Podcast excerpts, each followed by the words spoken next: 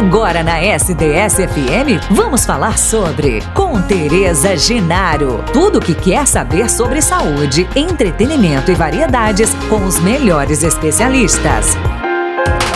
Olá, esse é o programa Vamos Falar Sobre. Hoje eu trago o assunto câncer de próstata e também os cuidados com o paciente nesse mês de novembro.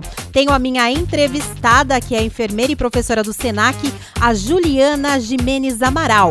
Mas antes da entrevista, nós vamos ouvir agora, acompanhar uma reportagem da Web Rádio 2 sobre a campanha Novembro Azul. Realizada até o fim deste mês, a campanha Novembro Azul busca aumentar a conscientização sobre os cuidados com a saúde masculina. O principal foco é a prevenção do câncer de próstata. Alguns dos fatores de risco para o desenvolvimento do tumor são histórico familiar, o sobrepeso ou obesidade e a idade do paciente. De acordo com o Instituto Nacional do Câncer, a cada 10 homens diagnosticados com a doença, 9 têm mais de 55 anos. Os sintomas podem surgir com o avanço do tumor, em algum deles são dificuldade ou urgência para urinar, jato urinário fraco e dor a urinar. Nos casos mais avançados, o paciente pode apresentar dor nos ossos, infecção generalizada e insuficiência renal. A campanha Novembro Azul foi criada para prevenir e reduzir o avanço dos casos de câncer no Brasil. Além de realizar os exames preventivos, praticar atividades físicas e seguir uma dieta com menos gorduras e mais frutas e legumes são medidas que reduzem o risco de câncer de próstata. E para falar sobre esse assunto e mais sobre os cuidados com a pessoa com câncer, trago hoje a enfermeira e professora do SENAC, Juliana Jimenez Amaral. Antes dela se apresentar, tem aqui um breve currículo. A Juliana é enfermeira atualmente na área acadêmica, doutorada em patologia experimental pela Universidade Paulista, mestre em enfermagem pela Universidade de Guarulhos e especialista em oncologia pela USP de Ribeirão Preto e Educação em Saúde da Fundação Fiocruz. Atualmente atua na docência da Universidade Paulista no campus da Alphaville, cidade universitária e enfermagem EAD. Ainda é professora convidada da pós-graduação da Universidade Paulista na área de Gestão em Saúde e Emergência professora da especialização dos cursos de Gestão em Saúde e Gestão da Qualidade do EAD no Centro Universitário do SENAC de Santo Amaro, coordenadora do curso de especialização em Gerontologia EAD do Centro Universitário do SENAC também de Santo Amaro e membro do Comitê de Ética e Pesquisa da Universidade Paulista nas áreas de atuação gestão, gerontologia, oncologia e atenção básica em saúde. Juliana, seja muito bem-vinda. Prazer poder contribuir. Espero que todos estejam bem e estou à disposição. Vamos lá. Que bom. Como a gente ouviu na reportagem, esse número alarmante de pessoas, né, de homens com 55 anos que têm o câncer de próstata. E pegando esse gancho, eu gostaria que você nos falasse nessa primeira pergunta se há a existência de diferente atendimento ao público idoso e mais jovens nos casos de diagnóstico de câncer. Você pode também dar algum exemplo, né, de, dessas situações? Posso sim. Bom, hoje é, a gente fala de dois mundos bem diferentes, né? Que é o privado e o público. Hoje o privado ele tem um acesso mais fácil em relação a diagnóstico e tratamento, é, e o público ele tem um padrão, independente se ele é idoso ou não. É, na verdade, é, existe na, aqui em São Paulo né, a rede CROSS, onde o paciente, após o diagnóstico, ele é encaminhado e de acordo com a política ele tem até 60 dias para poder começar o tratamento. Uhum. Muitas vezes acontece isso antes, né? E muitas vezes após esse prazo. Então, infelizmente, não é a condição de, de ser idoso que determina essa questão. Ok. Né? Uhum. Juliana, explica um pouquinho mais para nós em relação como que a doença se manifesta né, nesse público é, de homens. Como ela se manifesta, como a pessoa pode perceber, nos, o ouvinte que nos ouve pode também é, notar algum sinal, é claro, que tem que procurar o médico, mas ele pode né, é, verificar alguma coisa que tá, olha, isso aqui não está é legal. Importante. Se puder é falar um pouquinho. Importante. É, uma coisa que é interessante em relação à reportagem que vocês colocaram, né, é que assim existem uma, existe uma pesquisa já de muitos anos que ela traz que se todos os homens chegassem a 100 anos, todos teriam câncer de próstata.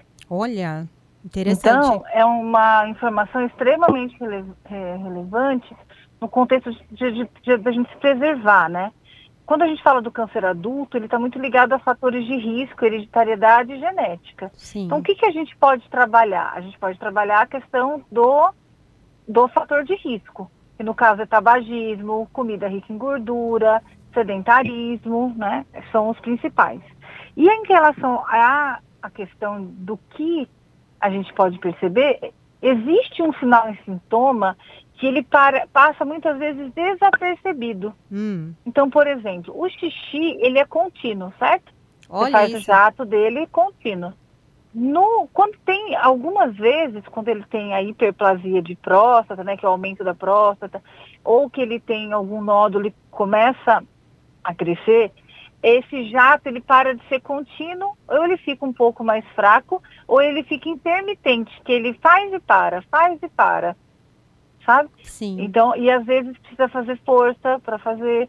Então, esse é um que a gente passa às vezes desapercebido e ele é muito importante. É, ah. no, no, caso, é um dos principais sinais, é. pelo que você está me dizendo. Sim. E é importante a gente salientar aqui e fazer esse reforço para o homem se olhar um pouco mais. A mulher é. já tem o costume, ela já vai no ginecologista com mais frequência, mas o homem realmente, apesar do cenário estar mudando, é, ainda tem essa dificuldade de se perceber, de, de ter esse cuidado consigo. Então, é importante Sim. também o nosso ouvinte, homem, né, as, as mulheres também. Ou oh, bem, tá tudo bem com você? Tem feito xixizinho direito? É, Só para dar uma descontraída aqui. questões importantes é ver se não tem sangue na urina, né? Olha só, sim. E a, uma terceira que eu acho importante é, é fazer pouquinho xixi. Então ele vai, faz só um pouquinho, aí para. Aí vai depois, faz só mais um pouquinho e para. Sim. É, então esses são três sintomas que eu acho bem importante a gente avaliar. A dor também, né, no canal da urina, também está é, tá presente, então, né? Pode ser que esse paciente tenha câncer de próstata, não tem uma ligação direta, não é uma coisa assim Sim. padrão, mas pode ser que esse paciente comece a desenvolver mais infecções urinárias. Olha só, tão é, importante. É, então é importante investigar também. Né? E aí a infecção pode dar dor, sim.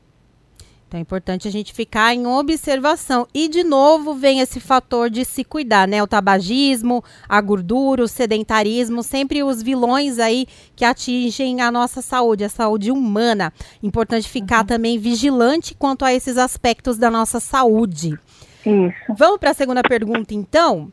Vamos lá. No nosso roteiro aqui, a gente vai falar um pouquinho sobre esses cuidados com o paciente que realiza o tratamento em casa, né? A alimentação, a limpeza, os horários de remédio. Você puder especificar um pouquinho mais para a gente, Juliana, quais são esses cuidados?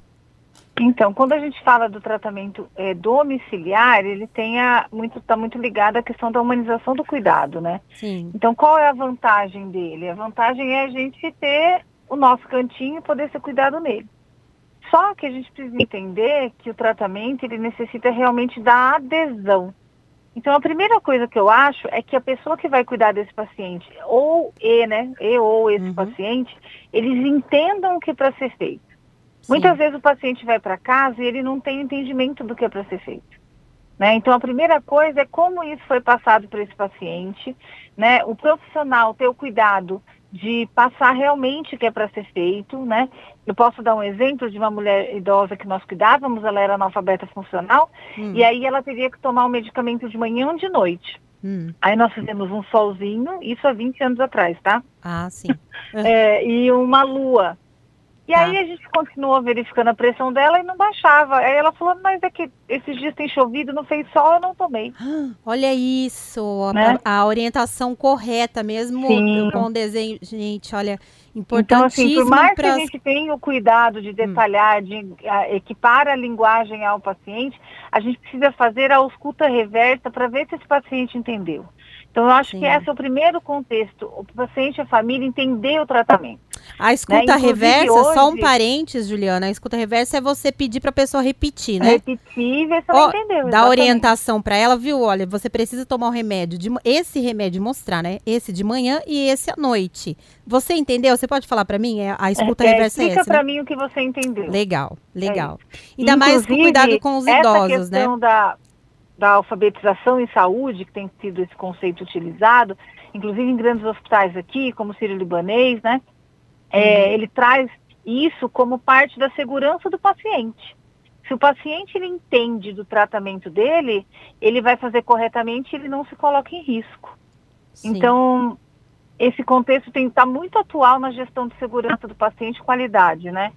Então, isso é uma das coisas, acho que entender o tratamento. Segundo é a adesão, né?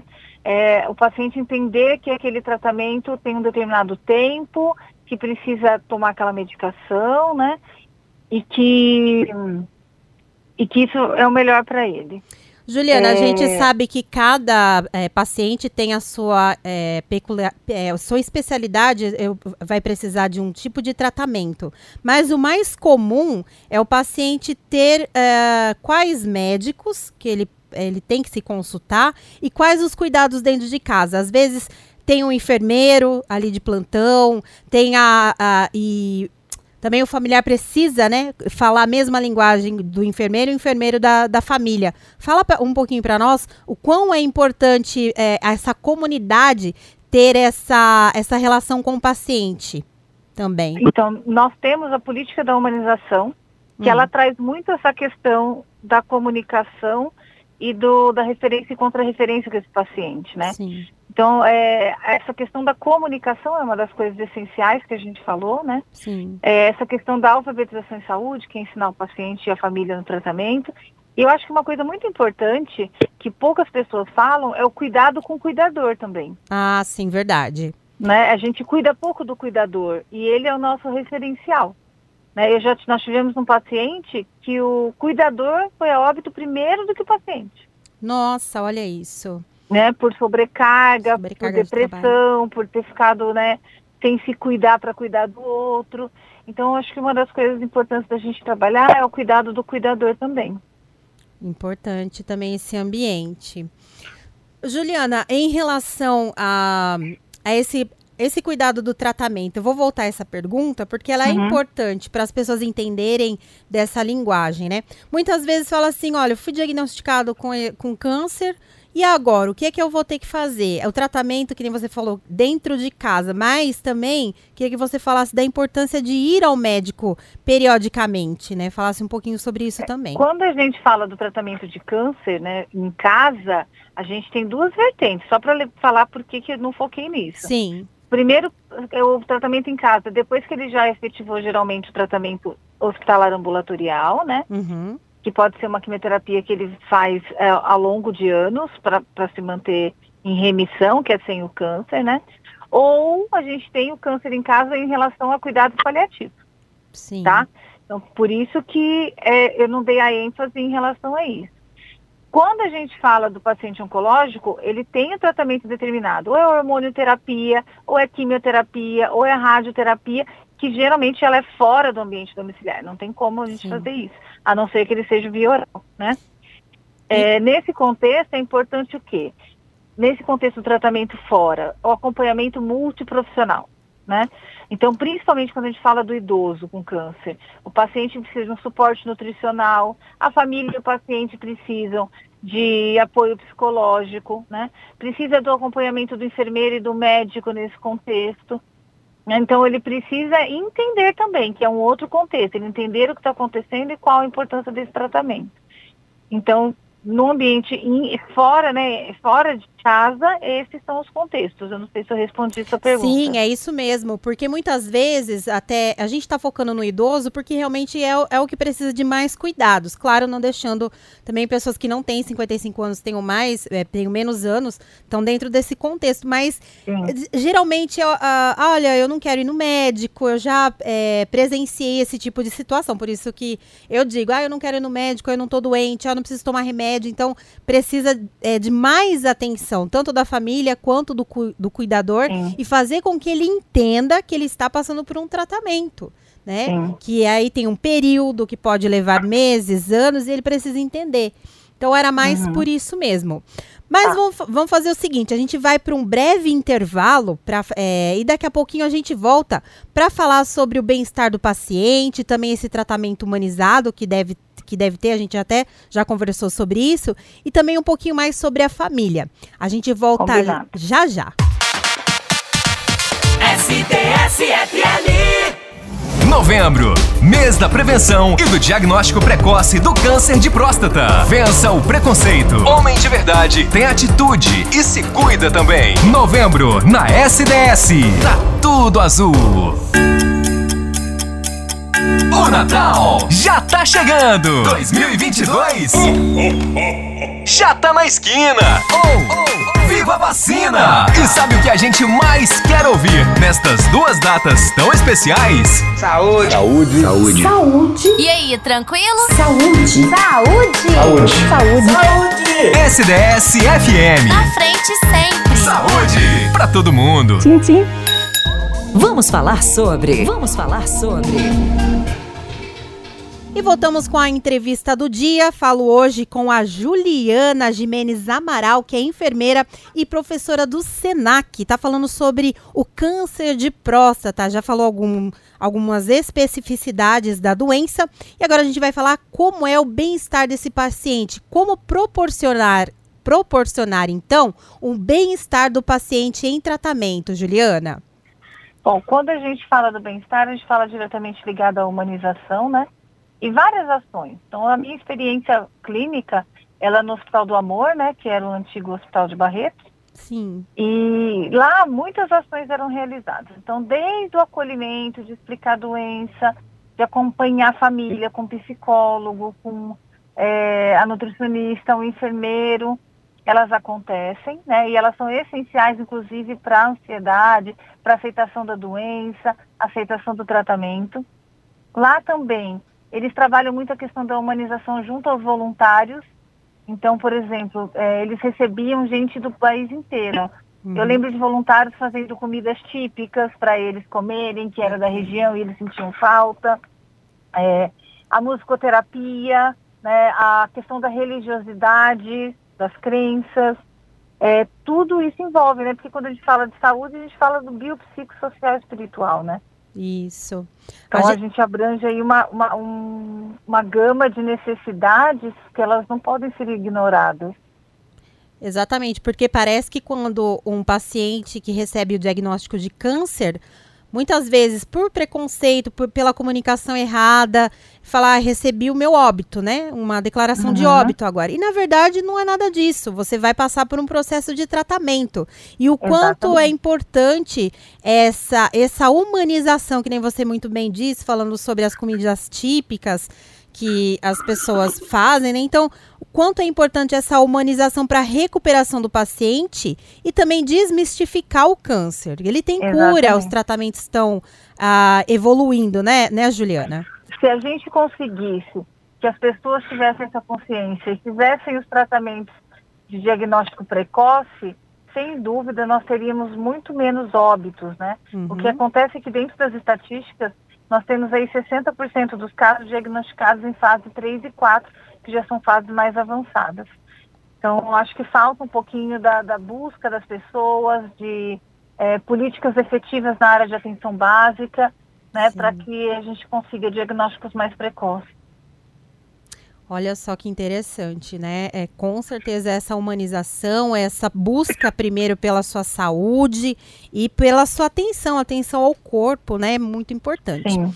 A gente vai para a última pergunta e é, é um, até um fato delicado, né? A gente falar sobre isso, mas precisa ser dito também. A família pode decidir sobre trazer o paciente para casa em qual fase do tratamento? Existe uma autonomia em que ele pode assinar um termo de responsabilidade em qualquer fase. Uhum. né, em qualquer fase. Na verdade, o paciente, se ele tem é, autonomia e está consciente dos seus atos, ou a família como responsável direto desse paciente. É, então, isso pode acontecer sim.